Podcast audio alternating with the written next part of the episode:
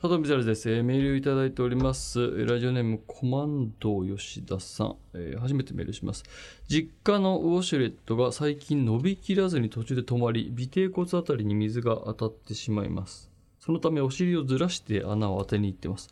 少し古いタイプになると思うんですが、そろそろ買い替えでしょうか。ウォシュレットの掃除、おすすめの洗剤や道具があれば教えてください。あの、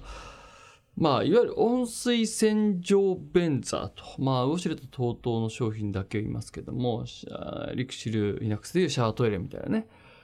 パナソニックで洗うのみたいな。基本的には10年だと思っておいてくださいっていうか、あの、10年間で交換する、まあ、それ家電なので、もはや。いや、もっと使えますよ。メンテナンスしてケアしておけばもっともっと使えるんですけど、あの、世の中的にこう最近言われるようにようやくなったけどエアコンって夏場の前にしっかり業者入れて掃除した方がいいに決まってるじゃないですか。でも10年ぐらい前ってエアコンを掃除するっていう概念世の中にほぼなかったですよね。ほぼほぼ。なんとなく賃貸だしこのままでいいやみたいな。なんかカビ臭いけどとにかく暑いからつけようみたいな。もしくはちょっとカビ臭いからもうエアコンつけるのやめてるとか。っていうのが当たり前だった時代があってトイレもそれに近いものがあってなんとなく買ってからここまで家電化してるのにメンテナンスフリーでいる人と思い込んじゃっているメンテナンスなんていらないんでしょって思っちゃってる人が多いんですよ。で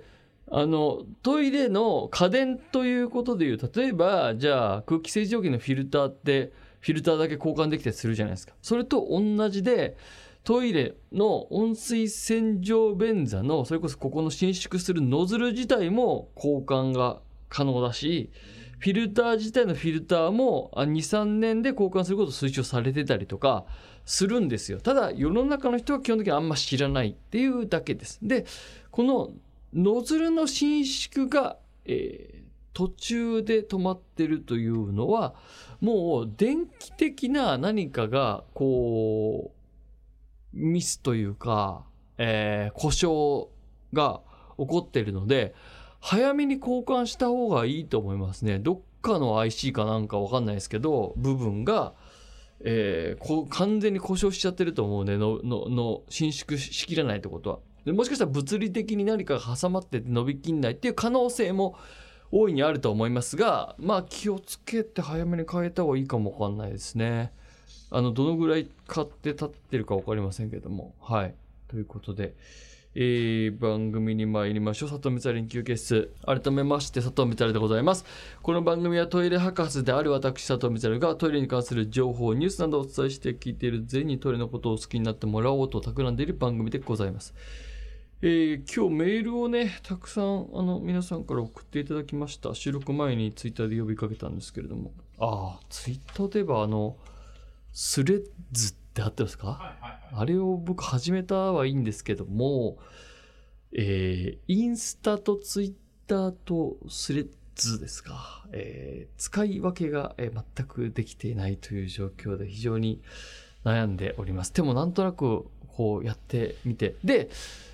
やり始めたってあれがああいうのができましたよってなってから、え1週間ぐらい今多分経ってると思うんだけどフォロワーが5000人なんですよ。でツイッターの僕フォロワーツイッター自体はもうえ十何年とか平気でやってると思うから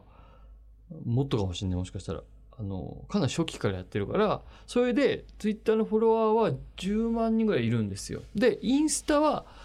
45年前から始めててフォロワーが今5.8万人とかなのでスレッズは開始1週間で5000人ぐらいなのでうんと実質的に僕の情報を、えっと、とりあえずフォローしとこうと思う人は5,000人ぐらいいるんだなってことがなんか改めて思いましたね。あのこういうのって俺誰か解説したってなった時に本当に気になる人はまずフォローしてくれるじゃないですか。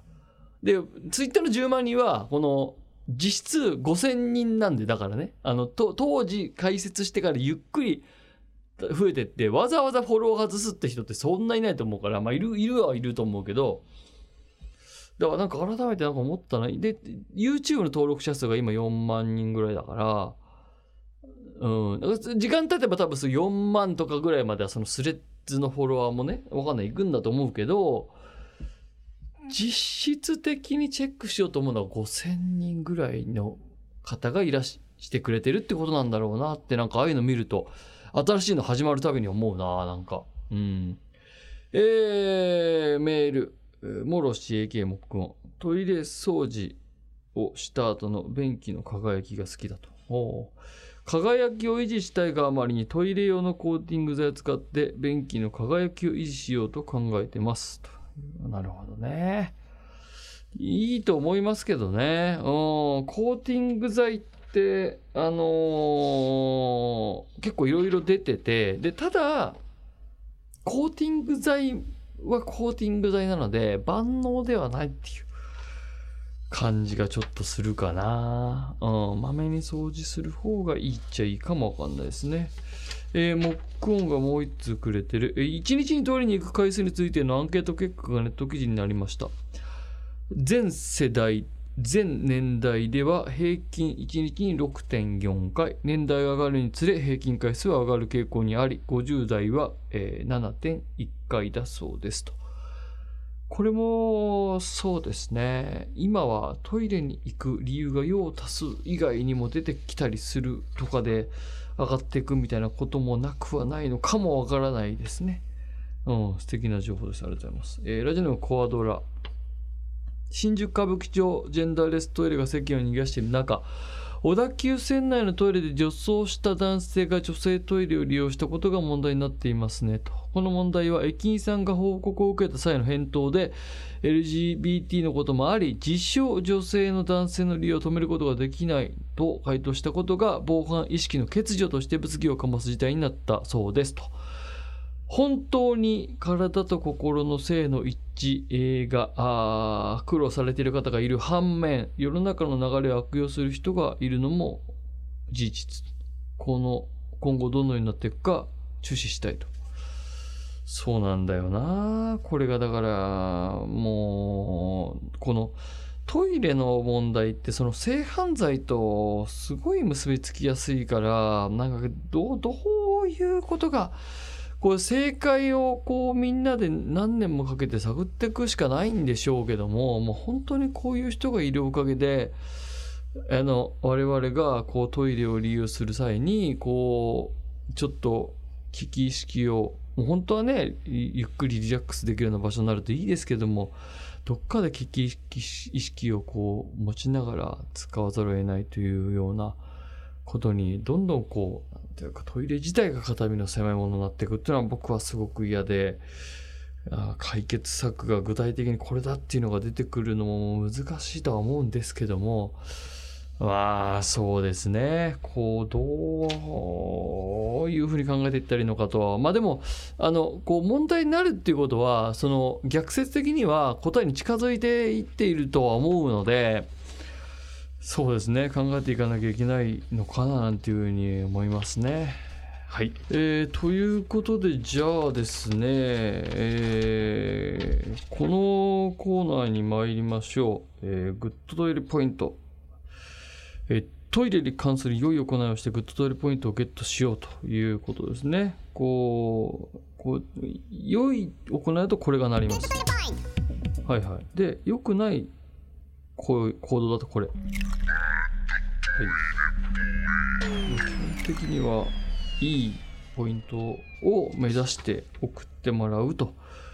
いうことになってますのでですね、えー、ちょっと読んでいきましょうか。えー、ラジオネームもろし AK モックオンですね。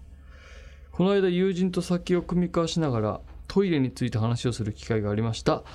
居酒屋さんのトイレの便座がどんなメーカーだったかについて話したり、トイレの使い方について語り合ったりと、トイレ好きにとってはとても有意義な時間でした。こんな幸せな時間を過ごせる自分にグッドトイレポイントいただけますか？あ、これは？いいんじゃないですか？うん。友人と酒を酌み交わしながらということですから。だからもう友人もトイレ好きだったっていうことでいいんでしょうかね。うん。だとしたらこれはいいんじゃないでしょうかね。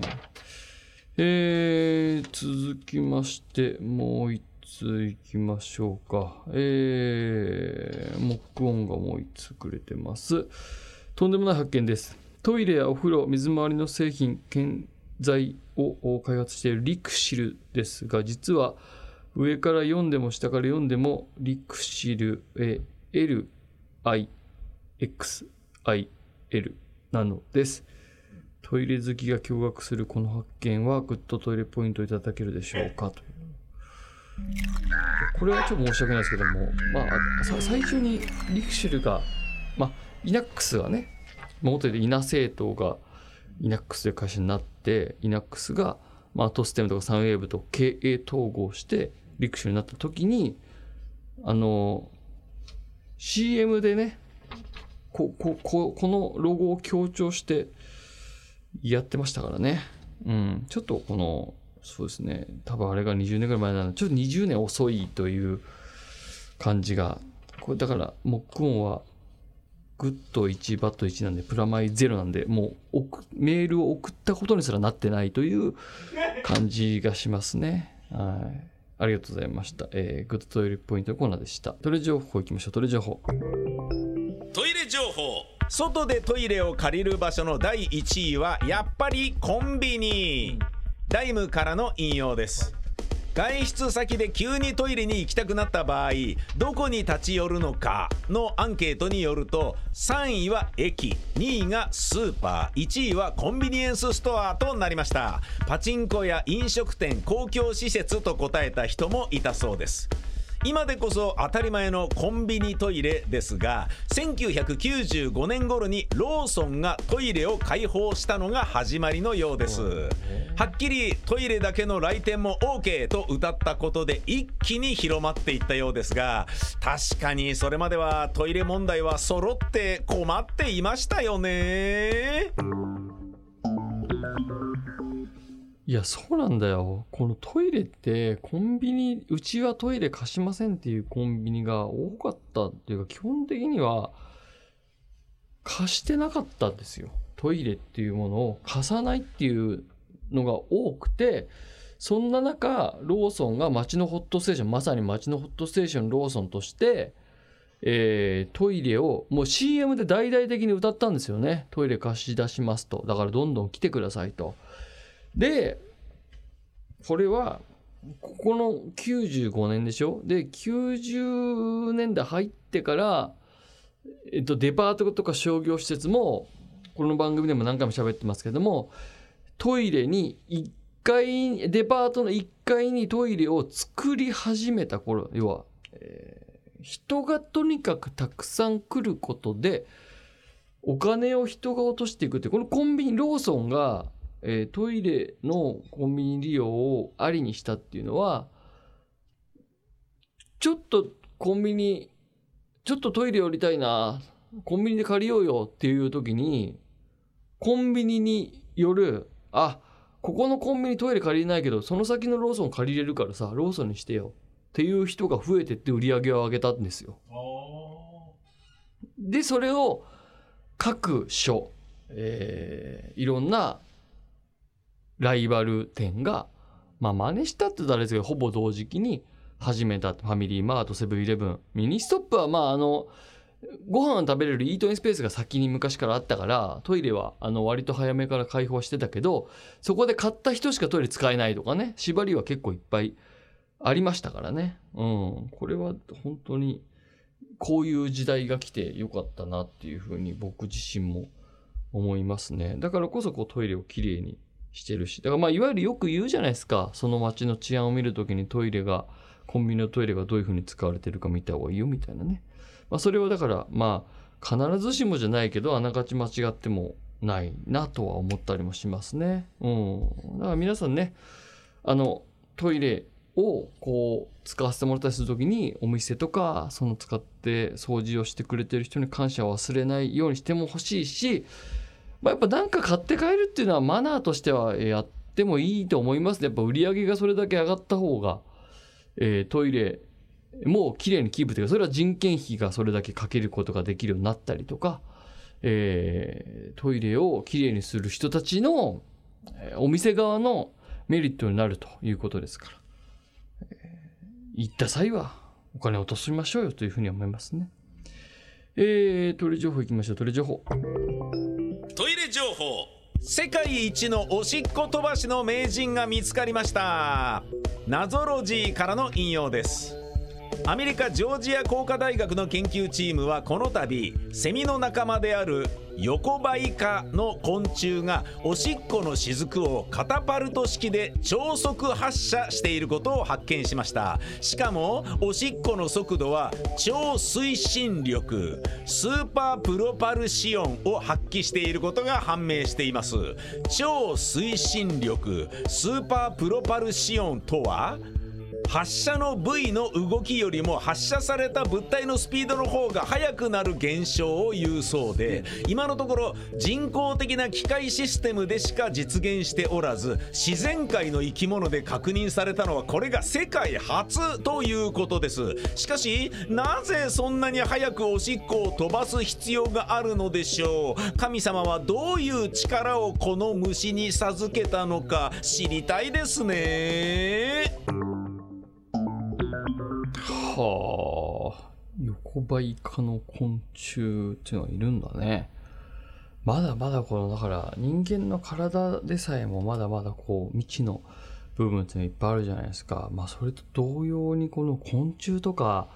まだまだこう、我々が計り知れない技術を持ってる虫っていうのはいっぱいいるんでしょうね。あの超超超推進力みたいな。まあ、この技術がもしかしたら後にね、えー、少量のなんか水量で汚れを落とす何かに、なんかこの温水洗浄便座のノズルの、こうなんかね、勢いのなんかにこう、利用されるとかわかんないですよ。うん、なくはないかもわかりませんので、すごい技術を持ったすごい発見になるのかもわかりませんということですね。えー、以上、トイレ情報でした。えー、ということでメールお待ちしてます。トイレットアットマーク JORF.CO.JP トイレットアットマーク JORF.CO.JP までです。また来週さよなら。